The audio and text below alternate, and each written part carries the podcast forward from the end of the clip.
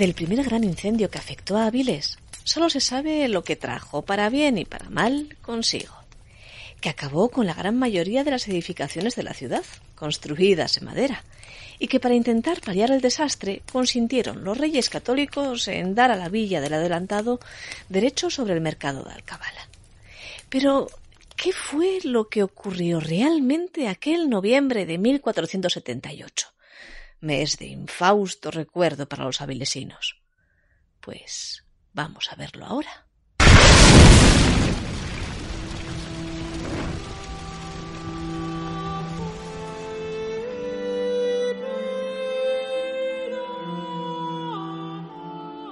Los hechos, que no así tanto las causas, están claros.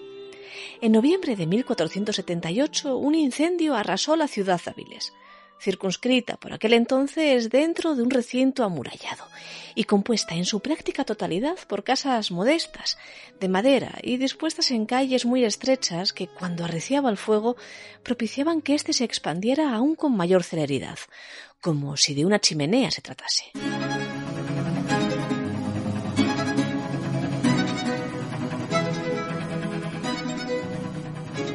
De aquel incidente solo sobrevivieron los edificios construidos en piedra, como la fachada del Palacio de Valdecarzana, aún hoy conservada. Pero no eran estos, ni mucho menos, la mayoría de los edificios, ni tampoco solían estar dedicados los de piedra a habitación y vivienda. Podría decirse casi con total literalidad que los avilesinos y avilesinas se quedaron por aquel entonces sin techo alguno bajo el que dormir. Dos tercios de la ciudad fueron destruidos. Y eso nos da cuenta de la magnitud de la tragedia, tanto más si reparamos en el hecho de que las crónicas, por entonces aún un tanto pacatas, no nos hablan de las pérdidas humanas que a buen seguro habría también. Pero, óiganme, este suceso encierra mucho de misterio porque ¿acaso nos está contando alguien cómo surgió este fuego? ¿No? ¿Y por qué callan entonces las crónicas?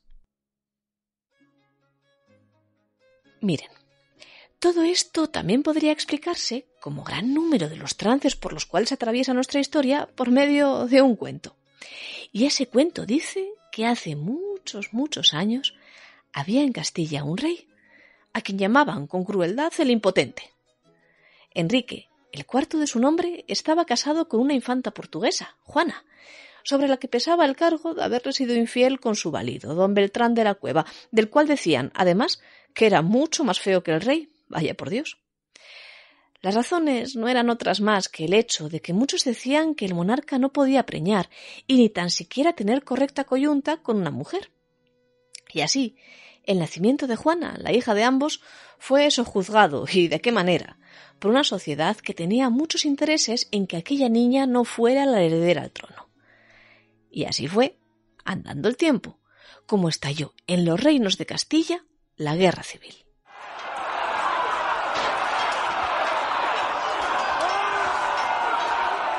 Pero en las guerras suelen reinar razones más altas que una mera infidelidad o bastardía.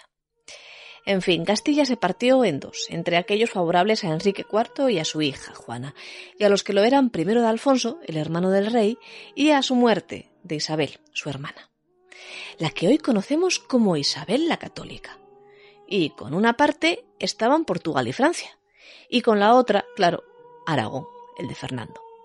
Unos nobles de una parte, de la otra otros, y ahí, en medio de todo ese juego de intereses y de batallas aquí y acullá, también hubiera podido tener su cierto papel Avilés. Lo dice ya en el siglo XIX Fermín Canella, que aquí en Avilés, en Asturias, existía también un movimiento beltranejo y que es mucha casualidad esa de que el incendio que destruyó la ciudad ocurriera en una época de gran rabia, en la guerra de sucesión entre la tía, Isabel, y la sobrina, Juana.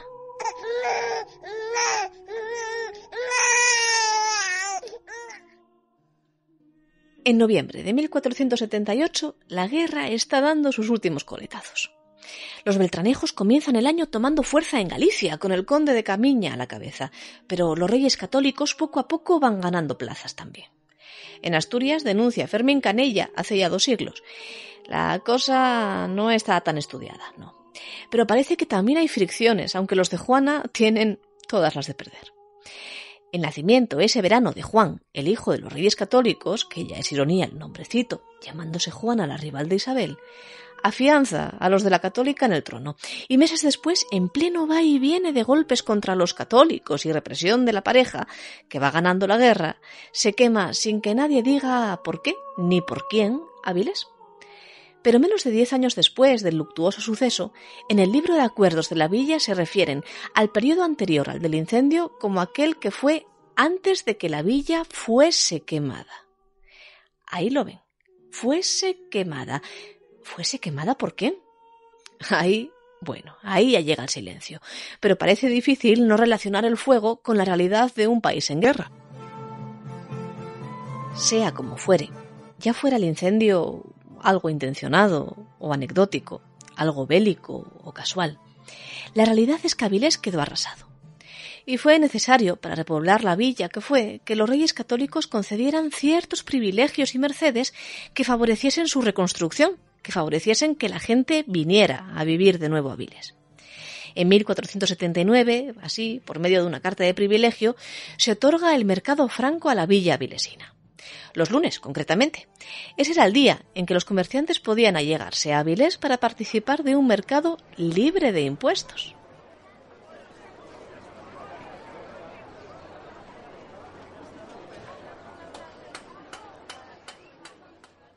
Lo cual, claro, me lo comprenderán, era bastante atractivo.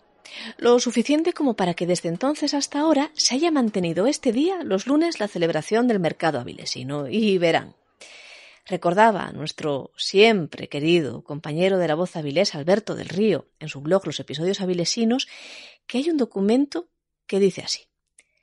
Por cuanto nos habemos sido informados, dicen en él don Fernando y doña Isabel, por la gracia de Dios, rey y reina de Castilla y otros tantos lugares, como la villa de Avilés, que es en el nuestro principado e cuatro sacadas de Asturias de Oviedo, se quemó, e está quemada, o la mayor parte de ella, de guisa que en ella non quedó nin queda población alguna. Ya lo ven.